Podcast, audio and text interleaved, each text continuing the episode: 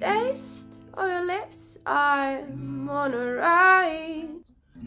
You're toxic, I'm sleeping under with the taste of the poison. Paradise, I'm addicted to you. Don't you know that you're toxic? Bienvenidos al episodio número 25 de la inmortalidad del cangrejo. Esto es el episodio de Oriana y el mío, porque claramente las dos tenemos 25 años. Entonces eso había que remarcar. Claramente. Y por eso hemos hecho el primer episodio con introducción musical.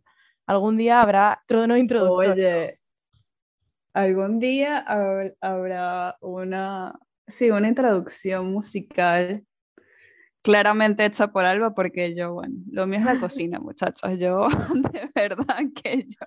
Ey, chicos, Oriana tiene un don en la cocina que qué lástima que esto sea un podcast, porque creo que tendría un interés extra ver la, la- ver la comida de Oriana, ver cómo ella cocina. O sea, es que, bueno, es que ahora estoy un poco influenciada porque me estoy viendo una serie que se llama Foodie Love, que es como la historia, Ajá. como una pareja se empieza a conocer, ¿no? En plan, en, de- en las citas de esa pareja, incluido las partes incómodas, y está Ajá. intercalada esa cita con escenas de gente cocinando comida. Y cada episodio es una comida distinta. Ok. Y es, o sea, yo esa serie, quiero decir, la parte romántica me parece una mierda, no me interesa nada, me caen fatal los dos personajes, pero estoy viendo esa serie porque, eh, o sea, hay unos primeros planos, bueno, el primer episodio, unos primeros plano- planos de cómo preparan el café, ahora me acabo de ver uno que es ramen, cómo cortan lo del ramen, lo preparan, uff, es muy bonito, o sea, es que es, es sexy. Verga, yo creo que yo sencillamente me gané la confianza de Alba preparándole comida. Sí, Está clarísimo. afirmamos. Está clarísimo. Pero porque el primer día que me conociste, o sea, obviamente pues no porque nos conocimos en medio del bosque, pero eh, el primer día que Si no, quedamos, me hubiese, si no me hubiese comido ya el arroz con leche que había preparado y que me comí antes de conocerlos, probablemente hubiese probado mi comida en ese momento, pero no, ya me lo había comido. probablemente, es verdad. Pero al día siguiente fuimos a hacer la compra juntas. O sea, nuestra primera interacción fue con comida y luego me hicisteis unas arepas tú y Alexander. O sea, quiero decir, nuestra primera cita, tú ya me hiciste toda la comida. Entonces yo ya lo veo perfecto. Bueno, pero es que a ver, o sea, siempre que nos vemos hay comida incluida, o sea, que cómo hacemos. Ahora que lo pienso, en realidad todas las comidas, porque todo gira al- alrededor de la comida, Alba.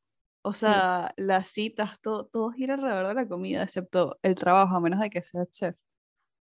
Que le El trabajo debería girar más alrededor de la comida. En realidad nos hemos desviado porque hemos hecho la introducción de Toxic no por ningún tema casual, sino para introducir el tema de este podcast. Pero eh, es, muy, es muy gracioso porque nos hemos ido a la comida. O sea, esta, esto es la definición. O sea, hacemos la intro bonita musical por el episodio número Mm. 25 y en relación a la película de la que vamos a hablar y dejamos hablar de la película. Claramente. eh, Bueno, al- pero es que ni siquiera la hemos mencionado. Claro, pero te tenemos que haber dicho, bueno, este es el episodio número 25. este es Bueno, vamos a comenzar de musical". nuevo. Eh, episodio número 25. En este episodio vamos a hablar de una película que Alba me había recomendado el episodio pasado y ya yo me vi, entonces ya no me estoy haciendo spoiler. No le vamos a hacer spoiler a ustedes. Porque no se ya lo veréis en el título del de Spotify que pone Promising Young Woman. no, no ver si tienes Spoilers ahead. Claro, exactamente. Entonces, quiero decir, eh, muchachos, o sea, si no han visto la película, no sé qué están haciendo, la verdad. eh, por favor, desconecten de este podcast, pero en pause, no os vayáis, le ponéis en No, pause, no, exacto, exacto. veis la película y después continuéis con este podcast, con este Ey, la video. película, me sorprendió que la película fuera tan corta. Creo que duró una hora y media nada más. ¿Sí? Yo no Creo recuerdo cuánto sí. duró. Yo creo que a mí me sorprende, ahorita que la película no dura una hora y media y estoy yo aquí hablando de no sé qué. Eh, yo juraría que me sorprendió que, era, que fue tan corta. Una hora y 48, sí, o sea, no llega a las dos horas. Pues sí que era corta. Yo recuerdo que la disfruté mucho. ¿Sabes qué pasa? Que como que yo siento que es una película que cambia tantas veces de género en la película, que porque es como distintos géneros de película, porque tienes la parte que parece un thriller en plan de, de, O sea, al principio parece un thriller, ¿no? Porque como que con ese... Bueno, ahora vamos a hablar más de eso. Luego hay una parte que parece una rom-com. Sí, vuelve sí, al- no, total, o sea, Revenge film. Total, no, y tiene, y tiene sus momentos de, de comedia en el sentido, o sea, de comedia obviamente es súper dark, Sí. pero tiene sus momentos de comedia también. Pero bueno, sí, entonces el episodio va sobre Promising Young Woman, que cómo sería la traducción al español. Una joven prometedora. Así se tradujo en España. Joven prometedora. Sí, al parecer el título viene porque, mm, bueno, ya vamos a ver, chicos, esto habla de violaciones a mujeres en los campus universitarios. Y al parecer era porque muchas veces cuando sale en Estados Unidos la noticia de un chico que ha violado a una chica en un campus Ah, sí, universitario, dicen, es una pena, era un joven tan prometedor que se le ha jodido la vida. Y es como, él, a, a él se le ha jodido la vida, ¿sabes? O sea, las acciones de él no tienen nada que ver. Y la chica violada, ¿esa qué? De esa no se habla, ¿no? A ella no se le ha jodido la vida. Sí, Y de ahí el- la, la ironía de A Promising One- Young Woman. sí, porque nada más se le puede arruinar la vida a los hombres, nunca a las mujeres.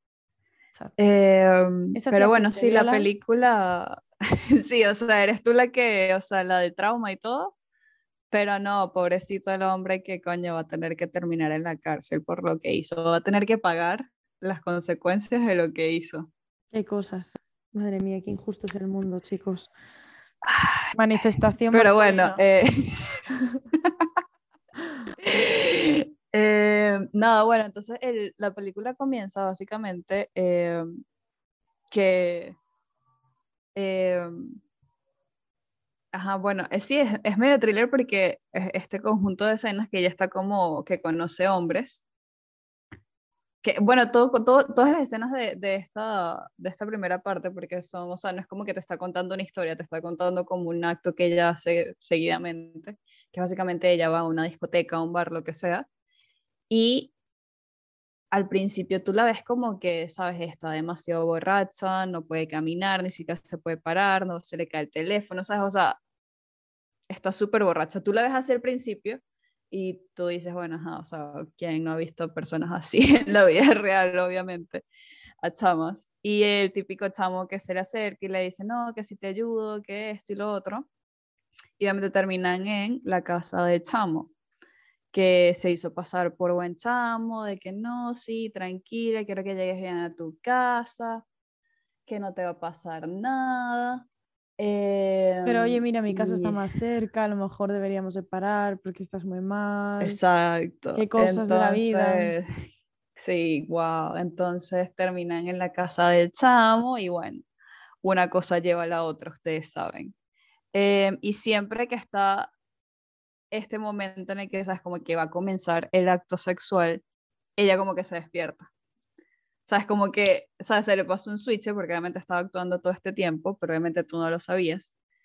Y la chama te comienza, comienza a decirle al, al chamo que obviamente está muy entretenido, eh, maravillado en su cabeza por lo que va a comenzar a hacer. Y dice, ¿qué estás haciendo? De una voz muy seria. Y le cambia completamente la cara, es que es maravilloso. ¿Qué estás haciendo? Y el chamo, es que la cara de los hombres cada vez es como que esta cara está loca. O sea, es que es una es que se les cambia la cara de un momento a otro. Es que me encanta, es que sí. Vamos, piensan que le, favor, Alba, les va a matar o algo. Sí, es que, bueno. o sea, es un miedo como que esto es lo peor que he hecho en mi vida y ah, no sé. Ella básicamente se incorpora y dice, ¿y vas a aprovechar que está borracha para, para tener sexo conmigo? Cuando no puedo decir que no, ni puedo actuar por mí misma, es cuando tú estabas decidiendo que querías. Em, y ahí es como, bueno, la primera vez que tú ves eso en la película se corta la escena y me parece brillante porque lo siguiente que la ves es aparecer por la calle andando, un plano de abajo arriba, y ves gotas que parecen de sangre. Y dices, madre mía, le ha matado, le ha matado. Y lo siguiente que ves es que se está comiendo algo y es ketchup, que se le ha caído. Y es fantástico. Era, era, no, era una dona que tenía dona. mermelada como de fresa es y obviamente el sirope como que se estaba cayendo, porque claro, era algo como espeso y rojo. Y tú dices, no, claro, bueno, no sé si era una mermelada de fresa, ¿sabes? Pero algo rojo. Oye, un, rojo así oscuro, o sea, tú piensas que es sangre, pues. Pero obviamente no era sangre, pues. Era, la chama se estaba comiendo una dona, pues, y ya. A mí me encanta porque además es, o sea, Yo hasta la mitad avanzada de la película yo creo que no me di- no estaba muy segura si le- al- alguno le había matado o no, ¿sabes? Era como que una parte de mí esperaba que sí.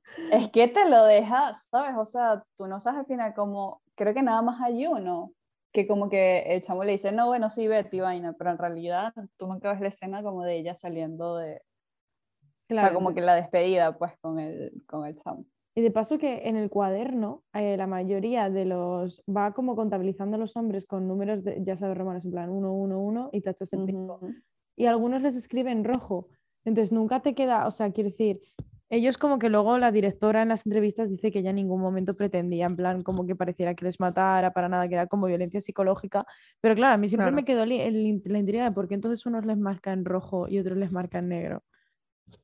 Yo creo que es porque ella estaba toda la película diciendo como que no, que, eh, ¿sabes? Porque siempre se le acercan y es como que no, que sí, que yo soy un chico. No, es cuando ya están en la escena esta que como que están en, o sea, se están confrontando y lo- los chamos siempre dicen, no, es que yo soy un buen chamo, Sí. yo soy un buen hombre, soy un buen chico. Y Ajá, y entonces, y es que eso te, o sea, no lo eres. Yo creo que, que yo creo que se basa más que todo en eso, como que ver quiénes de verdad demostraron ser buenos. Pero además es que lo bueno de la película, eh, hasta aquí hemos perdido toda nuestra audiencia masculina, no chicos, volved, de verdad. No, lo bueno de la película es que culpabiliza de la misma manera a hombres y a mujeres, ¿no? Eh, bueno, la película Sí. va em, de una chica, eh, pues si no habéis escuchado nuestro anterior episodio podéis escucharlo, de una chica cuya mejor amiga eh, es, es violada en grupo en la época de la universidad y no lo dicen explícitamente, pero se suicida a causa del trauma, en plan, ella no puede seguir adelante. Y, mm, y ella no, y ella es- son amigas como hermanas desde pequeñas, es incapaz de superar ese trauma, entonces ella como que decide de alguna manera tomar venganza hacia los hombres, pero no una venganza a lo loco, sino una venganza psicológica. Ella se dedica a hacerse la borracha en los bares a ver si un tío la- se aprovecha de ella y la lleva a casa. Porque claro, Mm. piensan, una chica, esta chica borracha no va a decir que no. Y entonces cuando llega al acto, ella como que se hace la despierta y les, y les vuelve, mm, como que les cuestiona, o sea, te estabas aprovechando de mí, no, es que yo soy un buen Sí. chico, un buen chico, un buen chico es aprovecharse con una persona, ¿sabes? Como que les, les, exi- Sí. les ataca más de una manera psicológica y emocional, nunca lo hace de una manera física. Y esa es la manera en la que ella, pues de alguna manera lidia, hasta que, em, no me acuerdo muy bien, se- bueno, no sé si era por el chico que es el papel de Bob Burnham, pero en- encuentra la situación de empezar a vengarse de las personas que de verdad actuaron eh, o ella considera que actuaron mal durante el tema del juicio y todo lo que pasó de su amiga, como que de alguna manera ella se quiere vengar de todas las personas que pudieron haber hecho algo y no hicieron nada. Y entre ellos están mujeres, porque también estos prejuicios misóginos de estaba muy borracha, se lo iba buscando, son Sí. algo que las mujeres lo dicen porque es misoginia aprendida. ¿Cuántas veces lo hemos buscado? No, no? y, y es exactamente lo que, lo que decía la, la directora de, de la universidad cuando ella va con ella. eh, y, la, y es que er- es, es básicamente lo que decíamos al principio, que ella está diciendo, no, porque sabes, pobrecito él, que todo el futuro que tenía adelante y, Y no se lo íbamos y a sabes, y se lo íbamos a, y es como que, ajá, la chama se suicidó, pues, o sea, es más importante el futuro del chamo, que pobrecito que se la va a pasar en la cárcel, que la de la chama que se terminó quitando la vida, o sea, Exactamente. ¿sabes? Eh, y es muy fuerte, de verdad, que todavía exista esa, o sea, e- es básicamente una contradicción, ¿sabes? Porque es básicamente que siempre más importancia tiene el hombre que la mujer. Además es que a mí eso me duele, ¿no? Porque es como, es lo que tú dices, es como, es que le podríamos haber arruinado el futuro a él. Él decidió arruinarse a sí mismo el futuro cometiendo una violación y un, un, un acto de violencia contra otra persona.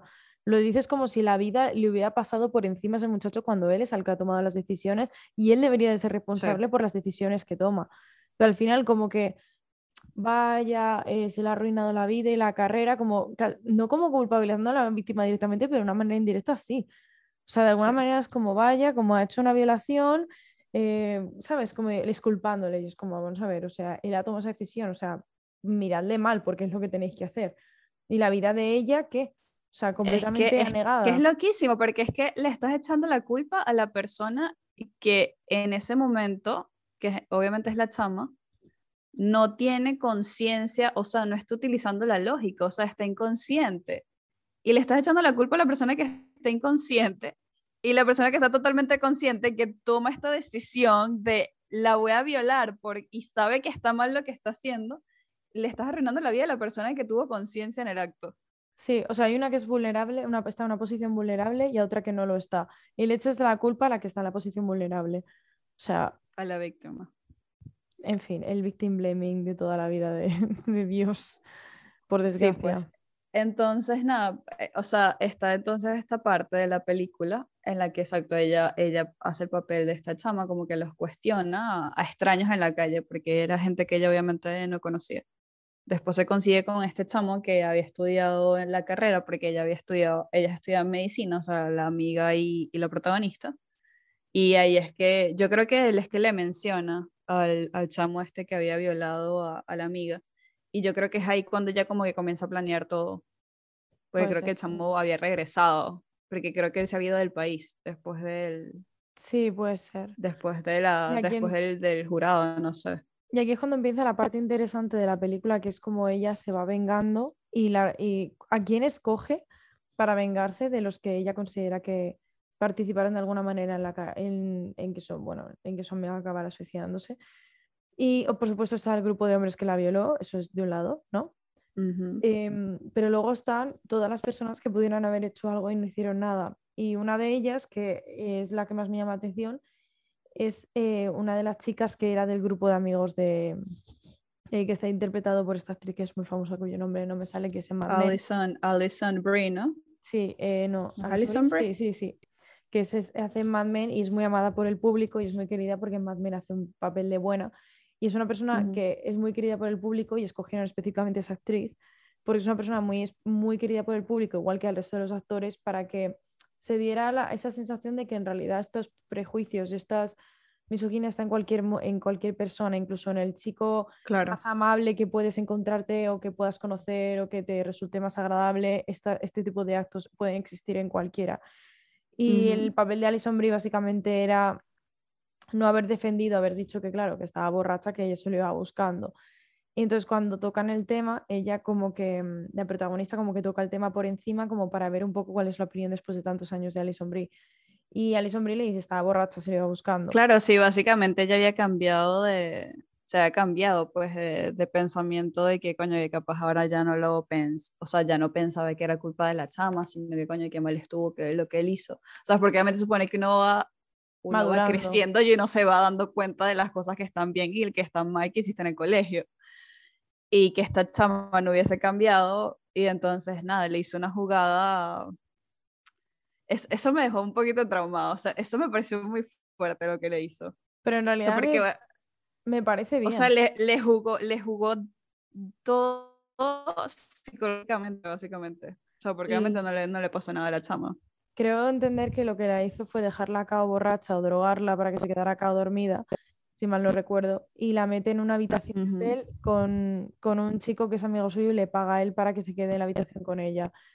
Y el caso es que ella, Alison Brie, se despierta y no recuerda nada de lo que ha sucedido y, y ve a un hombre y no le conoce.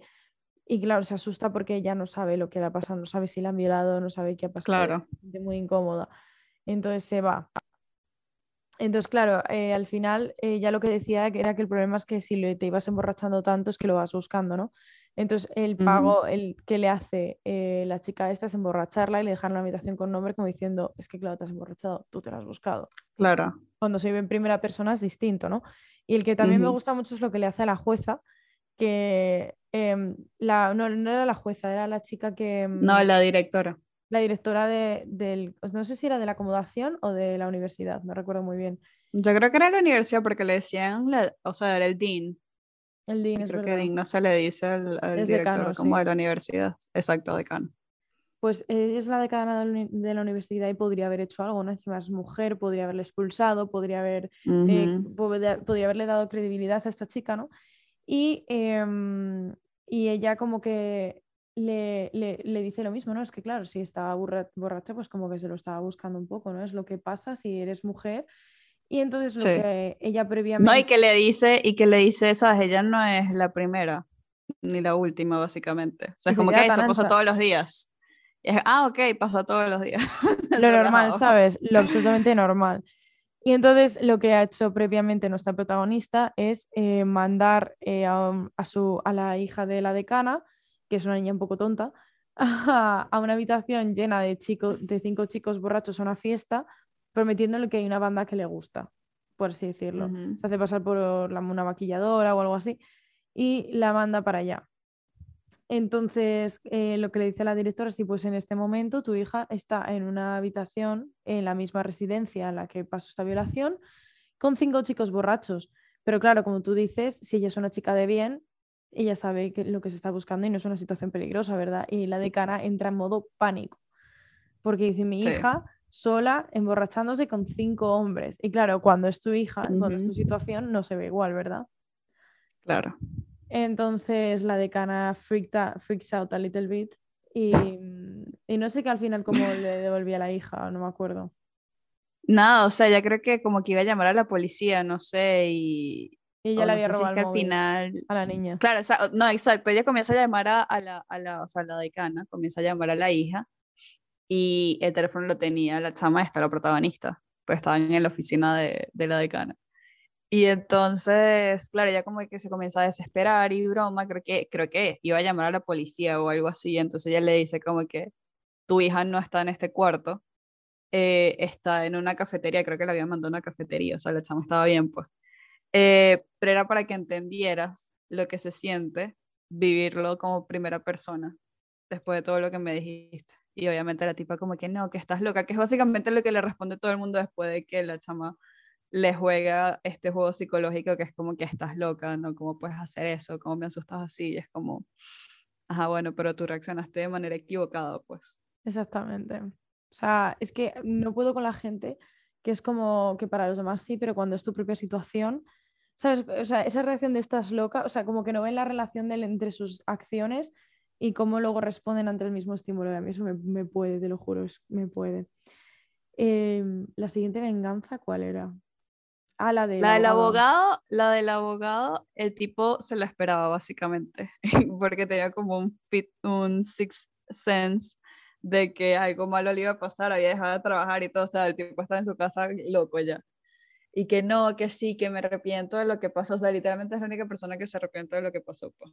Y dice que, y esto me da trauma porque esto no sé por qué tengo la sensación de que es posible que sea cierto, que dice que les daban un bonus especial de dinero si conseguían que desestimar casos de violación en caso universitario, porque claro, es arruinar el futuro de un chico o mm, no, evidentemente se va a premiar más.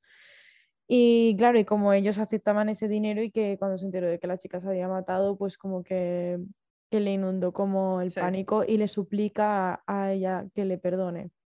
Ujú. Y Ah. bueno, ella, ella obviamente a este señor sí no le hace ningún juego porque ella, el tipo literalmente estaba ya tocado, o sea, estaba ya paranoico y ella le acepta las disculpas, ¿no? Creo que Sí. sí. Le acepta las disculpas, que por cierto es el villano de... eh, es el Doctor Octopus, ¿cómo es que se llama? El de, el de Así era, eso se me Spider-Man. había olvidado. Es el mismo actor, yo cuando lo vi, es que ya, es que para mí ese actor es ese villano de Spider-Man, lamentablemente. Sí, yo tengo un mala- o sea, como que sé que los villanos de Spider-Man existen, pero como que les he borrado en mi mente. ¿Qué? Bueno, quitando el Duende Algo. Verde, pero porque es Willem Dafoe. Exacto, exacto. O sea, Em, nadie se puede olvidar de la cara de Willem Dafoe. Es imposible olvidarte de la cara de es Willem Dafoe. imposible, es imposible. Eh, y el nombre que también es demasiado extraño, no se te va a olvidar el nombre. La cara de Em, Willem Dafoe es lo que no se me olvida. es siniestra como mínimo. Eh, no, a mí, a mí lo que me gustó de la película es todo esto porque, bueno, les, les estamos contando la parte como que de thriller psicológico de la película, pero como en la mitad de la película, ¿qué pasa? Ella cuando conoce a este chamo, que es el comediante este estadounidense, Bo Burnham. Bo, ¿cómo se pronuncia? Burnham. Burnham, creo, Burnham. Burnham. idea. Bueno, él, que tiene especiales en Netflix, eh, que tiene la canción esta de Jeffrey. La de Jeffrey Bezos. Señores, ¡Qué buena hacer- canción! Podemos hacer un inciso para que nuestros oyentes conozcan esta canción y nos den las gracias. Mm, Marico, si no, la, si no la han escuchado ya, o sea, de verdad. Burning 19. Por favor, pon la canción que la va a tener pegada por la próxima semana. es que se me había olvidado que sacando la había hecho Bo Burnham. Bueno, esos son los anuncios de YouTube que no nos pagan, así que los voy a alejar del micrófono. Esto nada, los no están escuchando nada, no están pagados. Esto no es Patreon. Bueno, aquí viene la canción.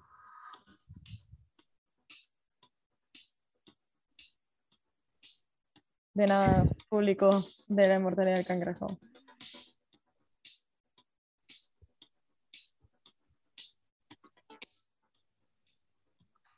CEO entrepreneur, born in 1964, Jeffrey.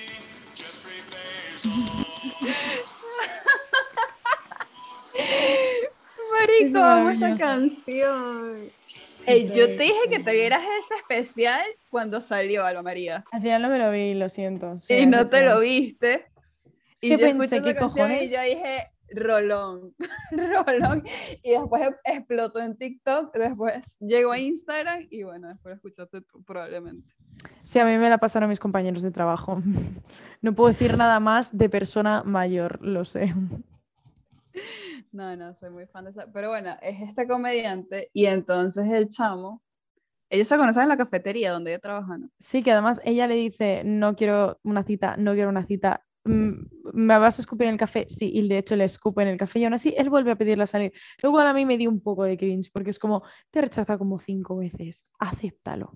Pero no, él aparece y en realidad aparece como que es un chico decente, de verdad, que la respeta. No, pero, pero, es, es- pero es que exacto, o sea, yo creo que, o sea, a mí me convenció, yo caí, Alba. Yo, yo, de verdad, muchachos, yo caí. O sea, yo, eh, yo, me, yo me creí las mentiras del chamo. Ya, yo, al yo después sí, o sea, primero cuando empezó con el café, con lo del café me cayó un poco mal porque dije, Dios mío, eh, qué pesado eres, ¿no? Pero luego ya me lo creí mejor. Dije, a lo mejor era, de verdad le gustaba a la muchacha y de verdad. Claro, no sé. ¿sabes? Porque, coño, como hacía ciertas acciones, ¿sabes? Por ejemplo, la primera vez que salieron, que creo que llegaron, o sea, estaban como eh, fuera de la casa de él y él, ¿sabes? Como que le dijo, no sé si le preguntó que si quería subir, pero después creo que le dijo que no o algo así. O sea, básicamente es como que, ajá, no me voy a acostar contigo la primera vez que salgamos, una vaina así. Entonces, ¿sabes? Ya tú por ahí como que, coño, está bien, o sea, ¿sabes? No sé, era como que él eh, respetaba su- el espacio de la chama, por así decirlo, o sea, estaba haciendo cosas bien. Em, y nada, o sea, básicamente en eso se va la mitad de la película, que ella está conociendo al chamo. Y, ajá, la historia de amor y vaina. Y de hecho da- tiene que- una parte que me encanta porque es rom-com total con canciones de Paris Hilton de fondo, tonos rosas, ellos yendo por ahí de tiendas. O sea, no, es no, no, que el chamo le estaba cantando en la farmacia. Ah, eso era en la farmacia. Ay, Dios mío de mi vida, es que ya se me había olvidado, pero es verdad, es verdad, esa escena es brutal. Y ahí tú Es dices, que Dios mío, esta película ha hecho un giro hacia lo positivo, pero no, chicos, recordemos que esta es una película en la que habla de cómo los hombres tratan a las mujeres, entonces, por supuesto, iba a haber una decepción en el camino. Exacto, entonces ya cuando se, o sea, ella a todas estas obviamente ya está saliendo con este chamo, pero está haciendo, está realizando las, Venganzas. las, las venganzas, pues. Y claro, o sea, creo que es después del de, ella está regresando después de la del abogado, creo, no sé, está, ella está regresando después de una. Y la chama esta, Alison Brie, es la que le manda el video. Ah, sí, va a buscarla a su Pero- casa. Exacto. Y, y, y ajá, entonces ahí es la chama como le, le, le cuenta todo y le dice que existe este video. Y en el video es básicamente el video de la violación. Y, y entonces resulta que la era él el que ¿Qué estaba grabando, decir ¿no? lo que dijimos en Era- el era. episodio, en el episodio anterior? Quiero decir que no sale la violación y eh, otra vez agradezco Ah, claro. porque no, o sea, volvemos a este maravilloso mundo en el cual se sexualizan las violaciones en las películas y en esta no sale la violación, no hace falta, lo único que vemos No. la- es la cara de Cassie mientras ella ve, eh, bueno, No, y se escucha. y se O sea, escucha, se escuchan las voces de, obviamente, de, del chamo que le estaba violando, de los amigos. Y una de esas voces era la del chamo con el que estaba saliendo. de Bo Burnham. Wow. De CEO Entrepreneur. Bueno, entonces eh, no sé si es que era él el que estaba grabando o si él estaba, yo creo que sí era el que estaba grabando. Y obviamente la chama Le da un ve este video y lo escucha y es como, no hay ningún hombre bueno en esta vida, el coño de su madre. Eso seguramente fue lo que ella pensó. Yo sí, cuando vi esa escena se me Eh, rompió el corazón con ella porque dije, "Uf, tío, imagínate que llevas tantos años encerrada en ti misma, que te cuesta salir, porque no te fías de ningún hombre por lo que ha pasado a tu amiga y te fías de uno y es que para colmo de males es el que ha estado haciendo esa grabación, es que yo es que se te rompe, o sea, con lo que- cuando te cuesta tanto abrirte con alguien y te traicionan de esa manera, es que te- se te rompe algo por dentro. Y de verdad, yo creo que, o sea, no le hizo casi nada al chamo después de que se enteró.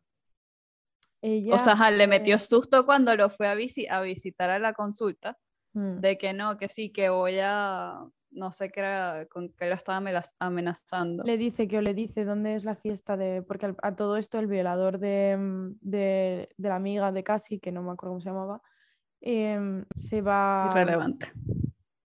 Se va, o sea, mm, va- Se va a casar. y va a hacer una fiesta de bodas. Y ella le ha dicho: Dime dónde es la despedida de soltero o te denuncio porque tengo este vídeo. Y él le dice algo como que soy un buen chico, que es como, mm, a ver, puede que no sea el mejor contexto para intentar hacer un alegato a tu inocencia. Pues. Entonces, nada, él le dice dónde, luego le dice que ella es un fracaso escolar, no se nos olvide que es un buen chico y por supuesto tiene que recordarle que ella es un fracaso escolar porque abandonó una carrera después de que su mejor amiga la violara y se suicidara. Pero bueno, Em, el delante, cabe decir. Y le vuelve a decir, estás loca. Se lo vuelven a decir. Y se lo vuelven a decir, lo cual es como, en fin. Y ahora empieza la parte de Revenge Film, que es donde se hace esa cover de Toxic, que es por la cual nosotros hemos empezado el episodio con Toxic, que es probablemente la mejor cover de Toxic que habéis escuchado en vuestras putas vidas. O sea, a mí se me pusieron los pelos de punta de una manera, con esos violines, uff, madre mía, increíble. El caso es que ella va a- vestida de stripper a la fiesta. Bueno, Y- todos estos típicos de thriller, de que la vaina es en una cabaña en el, en el medio del bosque. Sí, Importante recalcarlo. y ella va a la fiesta y, mm, y el caso es que em, llega y abre la puerta. Os dije que nada de strippers, mi no- mujer me va a matar, mí, mi, mi, mi. Y droga a, los, a los de abajo, dejando caer que uno de ellos ha utilizado esas drogas de dormir para violar a alguna chica. Y se va arriba y ella le dice, es que si no, no voy a cobrar, si no me llevas arriba, aunque podemos no hacer nada. Y él, pues como es tan buen tío, la lleva arriba, pese a que no van a hacer nada, y, la, y ella le esposa como si le fuera a hacer sex- eh, cosas sexuales. Y entonces ella le dice algo que es básicamente, em, yo, le, le dice que el nombre de ella es el nombre de su amiga violada. No, exacto, eh, exacto. Él, él le pregunta que cuál es el nombre de ella y ella le da el nombre de la chama, de la amiga, pues, que ya no me el- acuerdo cuál era el nombre de ella. Yo no me acuerdo. Y el caso es que mm, él le dice, es una broma, no sé qué, no sé cuál, y ella básicamente dice, la muerte de mi amiga ha sido tatuada al lado de, al lado de tu nombre, porque cada vez que se menciona a mi amiga tiene que ir acompañada de tu nombre. Por desgracia, eso es como se ha quedado. Entonces he pensado que ya que su muerte tiene que estar tatuado por tu nombre, tú deberías de llevar tatuado el, tu- el suyo. Y entonces ella saca una, estas de tatuar, pero él se suelta. No, era, era un bisturí. Eh, no, era un Era bisturí. bi- Yo pensaba que era bisturí. un este de tatuar. Ah, bueno, es que lo No, era un otra película. bisturí. Vale, pues él Era se bisturí. suelta. Y, y en, claro, evidentemente, y esto es- me gustó mucho porque vi una entrevista que le hicieron a la directora. Y la directora dijo que ella inicialmente había planificado que ella de hecho llegara pues, a grabar el nombre en el cuerpo de él y que se complementara la venganza, pero que cuando terminó el guion eh, no le supo correcto porque dijo es que al final si ella hace eso, o sea, como que el objetivo de la directora No era, siento que no era real. Exacto, que no era real. Porque el objetivo de la directora durante, y es lo que tiene Promising Young Woman, es que eh, al final era una revenge film, pero ella quería que fuera realmente lo que hablábamos en el episodio anterior desde la, fe- desde la female gaze, que se representara como una mujer verídicamente reaccionaría ante esto. Entonces, a lo largo de toda la película, tú has tenido, o sea, toda la estética de la película es muy azucarada, es rosita, es una chica muy femenina, em, muy Sí. dulce, no tienes la parte de rom-com, eh, la violencia que ella ejerce es psicológica, porque por mucho que nos vendan un Kill Bill, la realidad es que la manera de empoderarse a una mujer... No, y ella, y ella nunca, exacto, y ella nunca pelea ni nada, o sea, es todo, es todo psicológico. Claro, o sea, si lo pensamos en la realidad, o sea, si a cualquiera de nosotras nos pasara, o sea, yo no sé vosotras, nuestras oyentes, pero yo no tengo nada de fuerza, incluso para ser mujer tengo muy poca fuerza.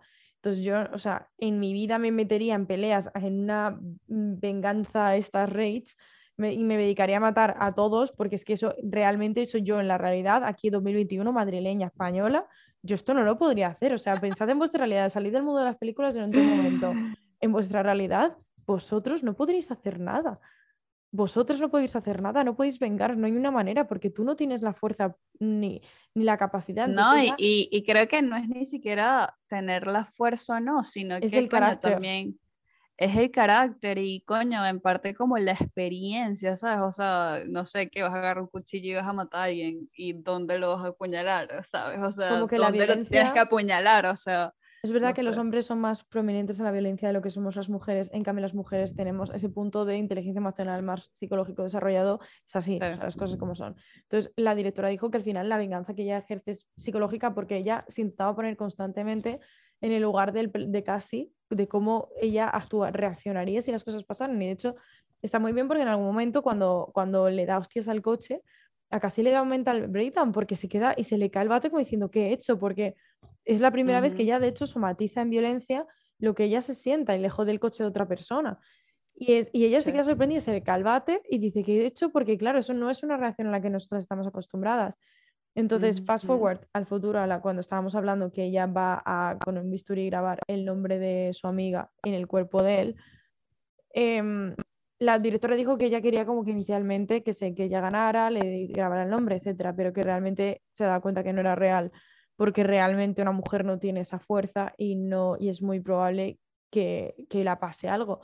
Y efectivamente, de cara al final de la película, él se suelta, eh, coge una almohada y la asfixia. Y otro punto que me pareció muy bueno que dijo la, actriz, la directora. Ey, pero sabes que en todo ese momento, o sea, porque literalmente te muestran la escena y todo lo que ella lucha.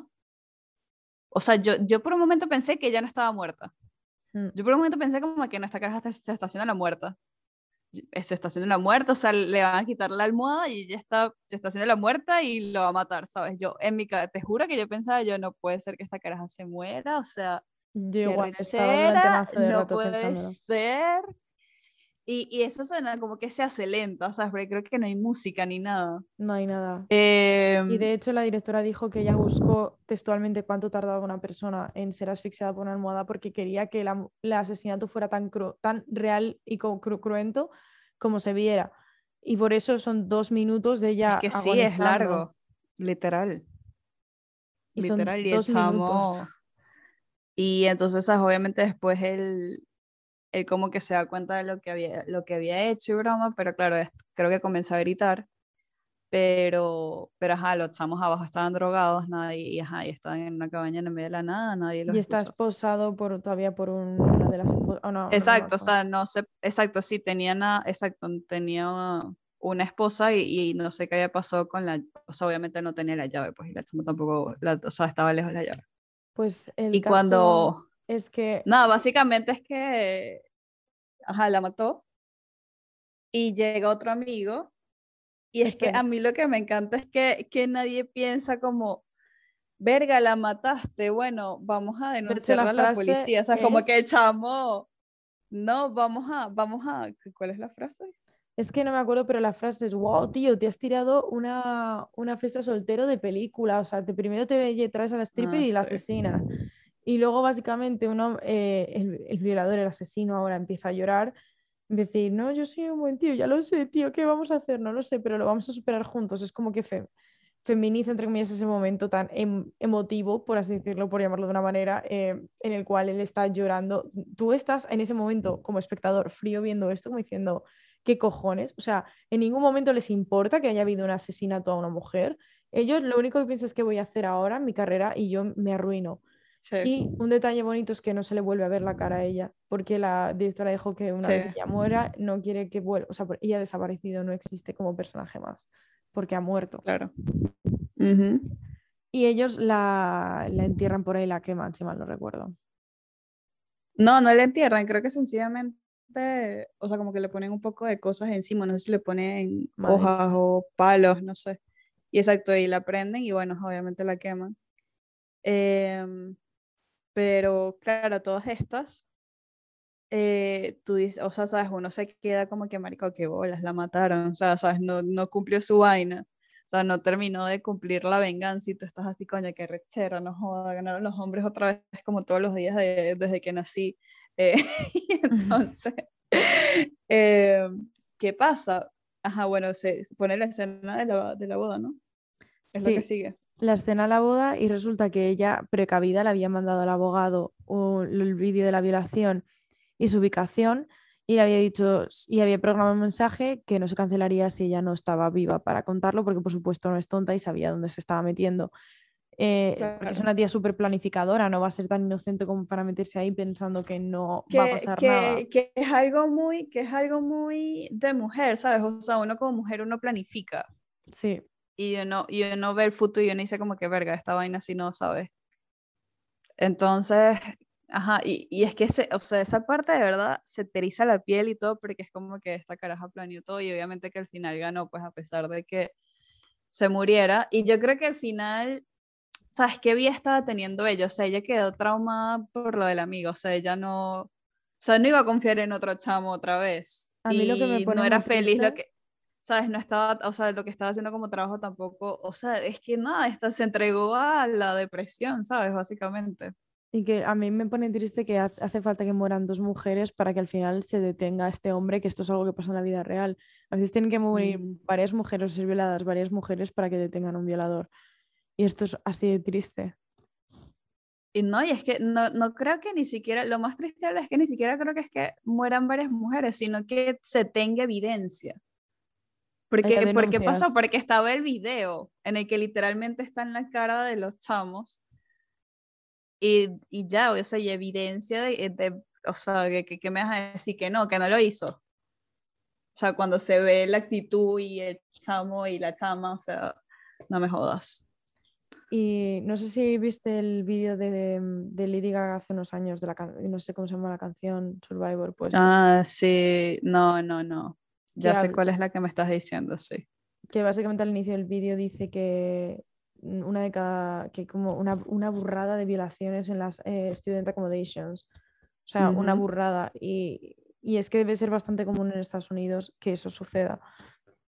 Y en Reino Unido, yo de hecho, Bueno, y capaz a la- estoy, estoy segura que aquí también, Alba.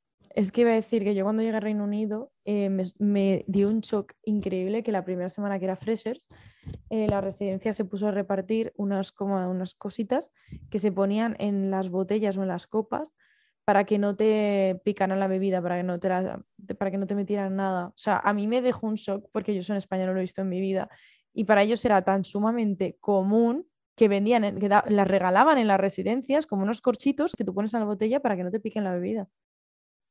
Que truquen, perdón, en España se dice trucar. Marico, o sea. y es por eso, muchachas, que, mira, yo, yo bailo, co- o sea, yo bailo con mi trago, así se me vaya a botar la mitad en la, en la ropa. Yo nunca dejo mi trago, mi vaso, mi botella en ningún sitio. Mira, yo con una amiga, bueno, una amiga no, una amiga de una amiga, más concretamente, que las dos estaban saliendo de fiesta y a la amiga, a la chica en cuestión, ah, no a mi amiga, a la amiga, eh, la trucaron la bebida y Mm. la, y la drogaron. Y mi amiga sospechaba quién era muy a fuego porque eran unos chicos Mm. que estaban muy intensos, muy intensos. Y el caso es que de repente vio que la amiga no estaba, que, se, que estaba ida, que como, no sé si me dijo que tenía problemas de cam- al caminar, como que no se sostenía, no estaba, o sea, como que perdió completamente el control de su cuerpo. Y mi amiga la llevó fuera a casa con un taxi, pero en casa estaba como que no respondía, el cuerpo de ella no estaba y tuvo, llamó, la llevó a urgencias. Y en urgencias, eh, en el hospital, las trataron como si ella se hubiera drogado, o sea, las trataron fatal, como unas drogadictas, como si estuvieran poniéndose hasta el culo de cualquier cosa y las trataron tan mal y vieron que las ayudaron tan poco que mi amiga dijo, me la llevo a casa y se la llevó a casa y esperaba que hasta que se le pasara el efecto. Marico, pero es que de verdad, Y es que, ¿sabes? Imagínate, es una chama que no estaba sola. Bueno, pero es que, claro, yo como mujer, no sé, o sea, yo, nu- yo nunca me planteo salir sola. O sea, Ah. que estoy, estoy que planeando mi muerte. Si salgo sola, básicamente. O sea, o sea, que es esto mi suicidio? No, o sea, coño, no como mujer siempre está como que no, bueno, ajá, ¿con quién voy a ir? Y vas a ir con un amigo, vas a ir con un amigo en el que tú confías. Eh, coño, y obviamente, ajá, no vas a dejar tu trabajo por ahí. Eh, pero, ¿sabes? Igual está ese miedo de que, ¿sabes? Si se te acerca un chamo y tú le dices que no, ¿sabes? Yo siempre tengo este miedo, o sea, a mí cualquier chamo que me habla en la calle, porque, ajá, que siempre, ay, qué linda eres, gracias por eh, disminuir mi valor como persona y mujer, para nada más decirme que soy bonita. Eso ya yo lo sabía, no me lo tenés que decir tú porque no te conozco. Gracias, pero no. Eh, ¿Sabes? Cualquier chamo que me hable en la calle, yo quedo, o sea, ¿sabes? y no te estoy diciendo que sea en la noche, o sea, puede ser en el día, a cualquier hora. A mí me da miedo que ese chamo me siga a la casa. Que porque, ¿qué voy a hacer yo? ¿Sabes? Yo vivo sola. ¿Sabes? Entonces es como, verga, porque tiene que seguir pasando esta vaina. o Es sea, ya todo lo que ha pasado, todo lo que hemos visto y todavía sigue pasando. Y que parece que no cambia, o sea, em- em, es como que no lo piensas, pero hay muchísimas cosas que no haces precisamente porque eres mujer. O sea, yo ahora estoy en una ciudad que no conozco muy bien, no conozco a nadie, y me apetece ir a tomar una copa el sábado y sé que no lo voy a hacer. Porque, porque es una locura, o sea, es que es una locura, es que lo pienso objetivamente y digo, me voy a meter en un pub sola a las 3 de la mañana, sin conocer a nadie, en una discoteca. Es que me apetece muchísimo y no lo voy a hacer porque No. es, es una condena, o sea, es que es una condena, o Sí. sea, que a lo mejor luego lo haces y no pasa nada, pero, no- o sea, mi nivel de confianza de que eso Claro, sea es así es, que- menos 10, Es que ¿sabes? obviamente, es que obviamente es probable que no te pase, pero es esa pequeña posibilidad de que si te pasa, ¿qué vas a hacer? Pero porque también la experiencia te lo dice, porque tú estás en un club, estás, o sea, el otro día que yo salí, fuimos dos chicas solas, dos chicas solas que odio esta expresión, porque parece que no estamos solas, estamos acompañadas, pero bueno, somos dos chicas solas en el sentido de que solo había dos chicas y no había ho- hombres con nosotras. De- de- detesto hacer esta aclaración porque, chicos, no estamos solas, claramente estamos acompañadas, porque somos dos. Y el caso Ujú. es que se nos acercaron muchísimos chicos a lo largo de la noche, mu- muchísimos chicos, porque pensaron, va, dos chicas, perfecto, vamos a ligar con ellas, porque seguramente no se lo están pensando mejor ellas dos solas, necesitan que les hagamos compañía y ser muy pesados.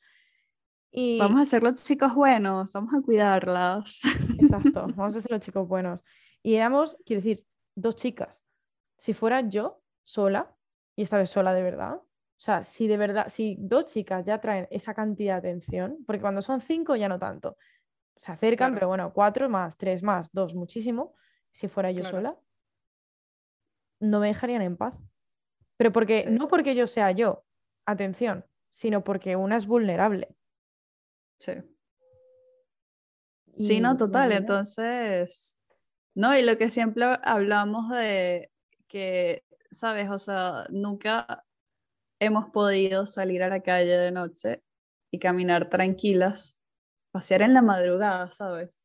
Una madrugada, una madrugada de De verano, es verano. un- una noche así fresquita, obviamente ahorita no porque hay dos grados, pero, pero, ¿sabes? En verano sí, coño, caminar por la ciudad no puedes porque tienes miedo de que te- se te acerque alguien en la calle. Porque para una, o sea, yo, mi madre creo que le dan ictus cada vez que ella sabe que salgo por el centro, que salgo por Malasaña, y hay un tránsito de unos 15 minutos hasta que, andando hasta que yo llego a mi parada de bus, que es cruzar todo Malasaña y todo Chueca, y luego son 40 minutos en un bus sola, y luego es cruzar la zona esa del cementerio y el edificio abandonado hasta que llego a mi casa. Y es mucho trayecto sola, es muchísimo trayecto sola. Y, Claro. mm, y mi madre le da un jari y yo lo entiendo, la verdad, porque objetivamente que tu hija haga ese tra- trayecto a las 3 de la mañana, o sea, y estamos hablando de un trayecto que no te puedes quitar en medio, que mi madre me suplica que para que yo haga ese trayecto me paguen Uber de 20 euros para evitarme ese trayecto, que estamos hablando que es transitorio y que es necesario para que yo vaya de un punto A a un punto B. Imaginaros, o sea, si ya eso es descabellado para la mentalidad de, de nuestros padres, imagínate el hecho de decir, no es, ni, no es siquiera un mal trago que tú vas a pasar, sino que voluntariamente tú vas a decidir pasar toda la noche caminando por una ciudad.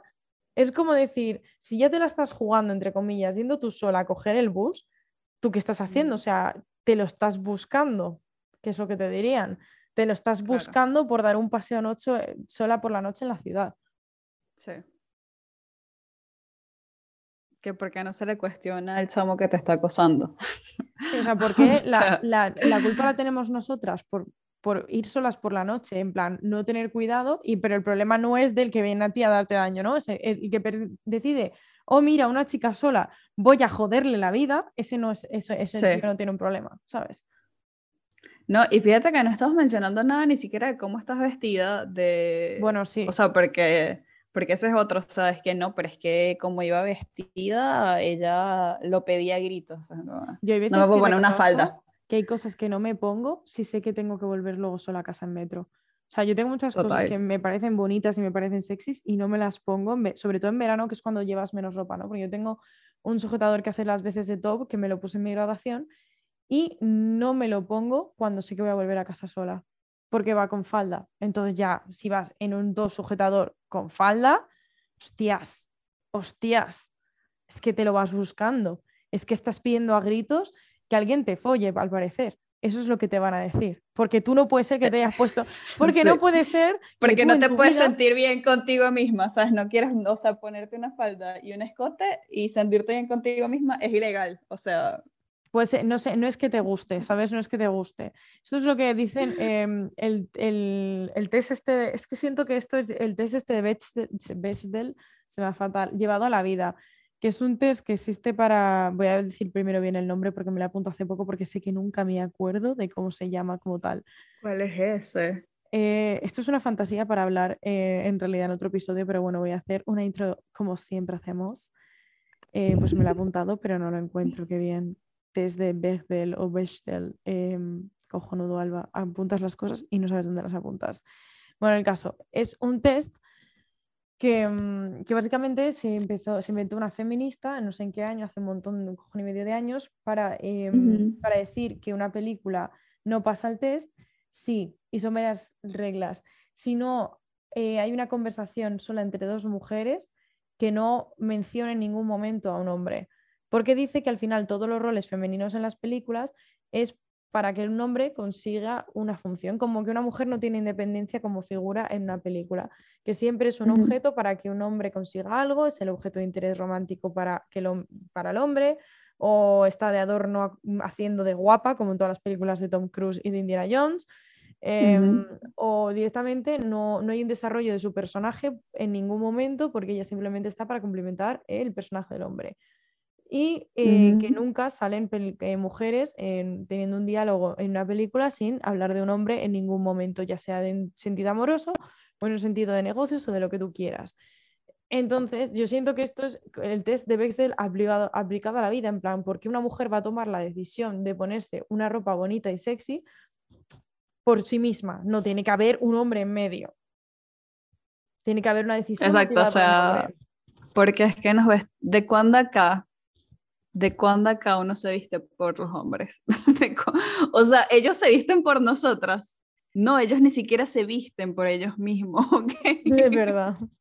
No, pero además vi una vez un post que me pareció buenísimo, que era como que os creéis que las mujeres nos vestimos para los hombres. Mira, mira, cariño, yo me he visto primero en función de mi mood del día, en plan de qué humor esté. Segundo, del frío que haga. Tercero, de mis horarios de depilación. Cuarto, de si me tengo la regla o no. Quinto, o sea, como que eran 10 cosas y dijo, bitch, siquiera estás entre los 10 primeros, ¿sabes? Y era maravilloso. porque es Literal, o sea, verdad. Es que es verdad, o sea, ella, a ver, o sea, yo no quito, o sea, obviamente a veces si tienes pareja o lo que sea, te quieres vestir para esa persona, yo no te quito, o sea, tú puedes hacer lo que quieras. Pero uno en el día a día, si tú te pones un escote, una falda, lo que sea, sabes, tú lo estás haciendo porque capaz el día antes te depilaste y te sientes como una mujer maravillosa que dices, verga, qué recha soy, de verdad. Soy demasiado sexy, me voy a poner una falda. Y te pones una falda ese día porque te sientes bien contigo misma. ¿Cuál es el peo, coño? O sea, ¿sabes? O sea, De paso eh, que, de chicos, si no, nos, tía, si no nos apetece depilarnos, nos tiene, no nos tiene por qué apetecer, cabe decir. Aceptadlo. Exacto, ese es otro. Deal with it. Las mujeres tienen pelo. Ya, o sea, y es que lo doloroso que es, lo doloroso que es depilarse, o sea, si sea con cera, igual afeitarse es una ladilla, o sea, el láser también es una ladilla y duele, o sea, ya, o Es sea, todo el dolor. Ya no es suficiente tener la regla, no, es que te tienes que depilar. Me hace gracia Es que porque tienes que... me- siempre me decían, no, un tatuaje es súper doloroso, no sé qué. Y yo cuando me fui a hacer mi primer tatuaje me dijeron, es muy doloroso. Y me dijeron, ¿tú te haces la láser? Y yo dije, pues sí. Y me dijeron, si te haces la láser y aguantas ese dolor, el tatuaje no es nada. Y efectivamente, el tatuaje no duele una puta mierda comparada con la láser. O sea, una puta mierda, chicos. O sea, un tatuaje me parece un paseillo por el camino de Santiago. En fin. Los hombres que lloran haciéndose un tatuaje, cuestionable, cuestionable la, de verdad, la poca afinidad que le tienen al dolor, o sea, Es que la láser es dolorosa, es como que te pinchan con agujas ardiendo en la piel. O sea, yo no sé por qué pasé por ese proceso, la verdad. es horrible.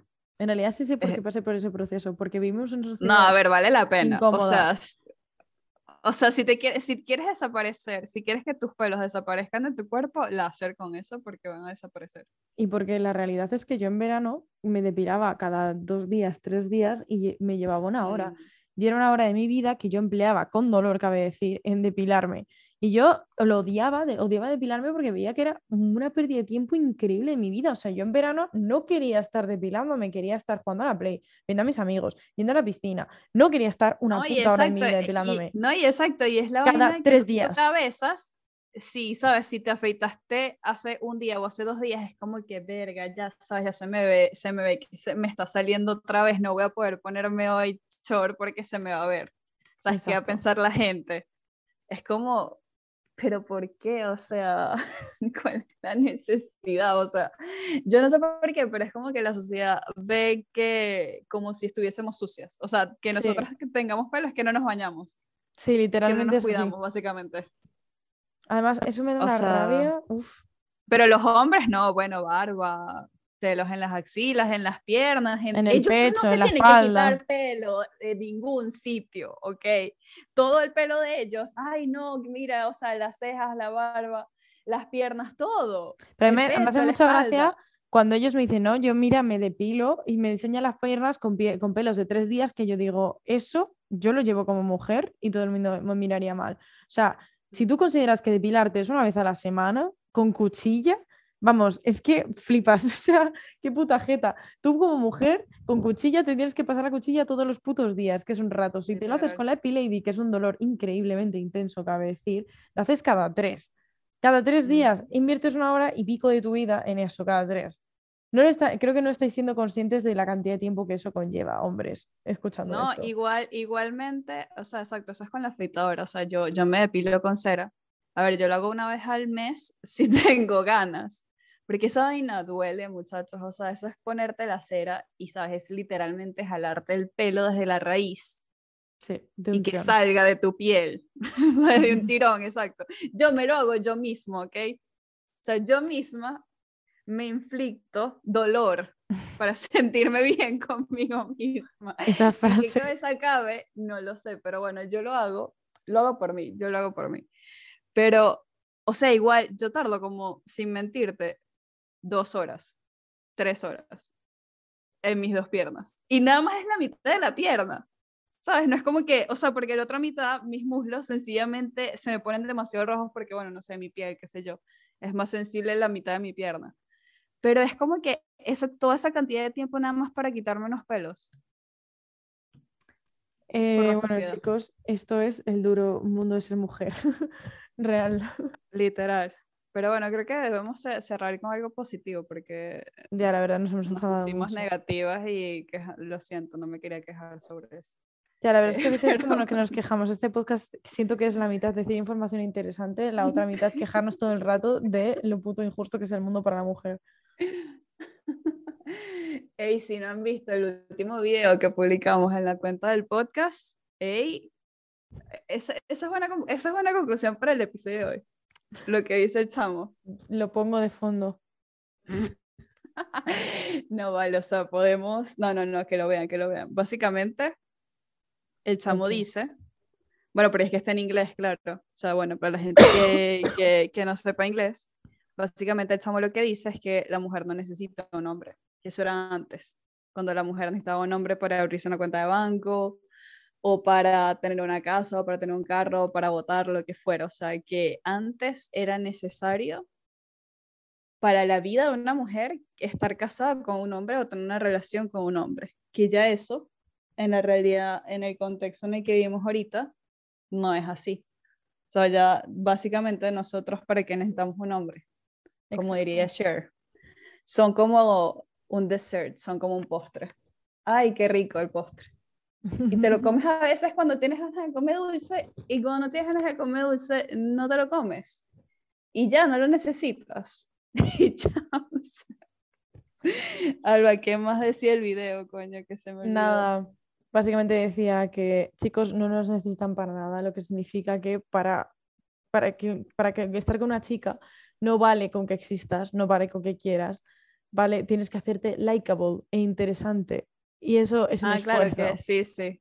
Claro que él decía que había que como que los hombres tenían que cambiar la mentalidad, pues que ya es como que, o sea, tienes que tener integridad, las opiniones que tengas tienen que ser políticamente correctas, porque ya estar de acuerdo con un violador obviamente no es políticamente correcto. Exacto.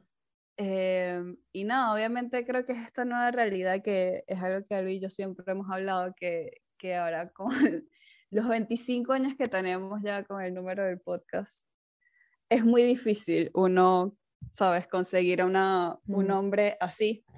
Coño, creo que estamos en proceso, ellos están en proceso de evolución, espero que lo estén. Yo me siento muy a gusto porque, mm, em, volvi- gu- re- haciendo una referencia a nuestro reality show favorito, Jersey Shore, em, hay un momento, no me acuerdo quién lo decía, ni, ni, o sea, sé el contexto, pero hay un momento que lo decían, que la única razón por la que Sammy había aceptado salir con Ronnie era porque ella era una niña. Solo una niña, una chiquilla, acepta que la traten de esa manera, porque no ha crecido, que una mujer no acepta que la traten así. Y yo creo que estamos en esa segunda fase y eso es algo digno de celebrar. Y espero luchar Total. porque más niñas no tengan que soportar, so- soportar eh, ocasiones de circunstancias de mierda, la verdad. O sea, no me gustaría no tener más niñas eh, llegando a esta posición de mujer simplemente porque las han tenido que aguantar de niñas, que ya de alguna manera esto sea algo que no tengas que experimentar en ningún momento, ni necesites necesariamente sufrir un despertar feminista. Exactamente. Eh, sí, o sea, esperemos que la evolución nos lleve a eso, que ya en los próximos 10 años ya haya cambiado algo. Que ninguna Ojalá. mujer tenga que sufrir tanto por un hombre como para tener que sufrir un despertar feminista. Es así, muchachos. Y bueno, nada, ese ha sido el episodio número 25. Yo tuve que haber sacado mis velitas 25, ¿vale? Coño, pero qué, qué falta de organización. No Fatal, fatal, es verdad. Pero bueno, hemos hecho una intro musical. Esto es- es- ha sido una mejora. Ey, ey, sí, achievement. Estamos Achievement. como en los, en los videojuegos, achievement. Ay, me- bueno, ya, perdón, es que me acabo de acordar algo. Acabo de hacer una mo- demos- mo- demostración de TDA en directo, lo siento. Eh, vamos a cerrar el episodio. Sí, yo iba a comenzar a contar algo que una hora más del episodio. No, no, además no tiene nada que ver con feminismo, así que no, chicos, hoy cerramos. Vale, bueno, no, entonces gracias por escucharnos y bueno, nada, nos vemos eh, el episodio siguiente. Chaito y muchas gracias.